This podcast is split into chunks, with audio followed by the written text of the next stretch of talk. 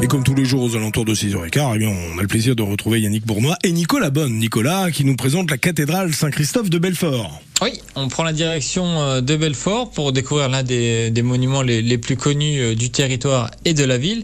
Donc cette cathédrale qui, euh, qui est assez récente, mine de rien, puisque le début de la construction c'est 1727 et fin des travaux 1750. Donc c'est une, c'est une cathédrale avec une architecture, on va dire, classique, puisqu'elle elle est assez récente. Alors ce qui est vrai, c'est quand on passe devant la façade, ben, on est un peu submergé par ces, deux tours, par ces, colonnes un peu d'inspiration corinthienne et par la couleur. Hein. Forcément, on est euh, on est dans le territoire, on n'est pas très loin des Vosges, donc forcément on va retrouver euh, le grès rose, hein, qui est euh, une pierre qui est assez, bah, comme le nom l'indique, assez rose, donc assez caractéristique du nord de la Franche-Comté.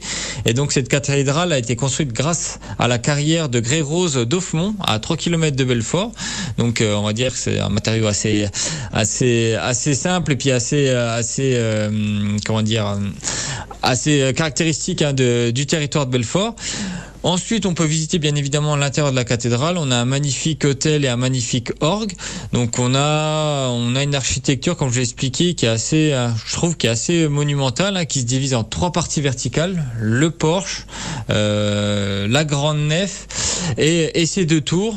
Donc euh, donc c'est assez sympa. Et ensuite, euh, on, est durant l'été. Donc ce que je vous invite, c'est quand il fait chaud, c'est de visiter cette cathédrale parce que c'est toujours un peu frais à l'intérieur des cathédrales et euh, bah, découvrir un peu un peu l'architecture de, de, ce monument et j'ai envie de dire de la ville de, Belfort parce qu'on a des très belles maisons et demeures dans, dans la ville de Belfort donc ça peut être une idée de balade une idée de balade estivale. Voilà, histoire et anecdote en Franche-Comté là aussi hein, si vous avez de réécouter tous les épisodes en podcast, c'est possible grâce à l'appli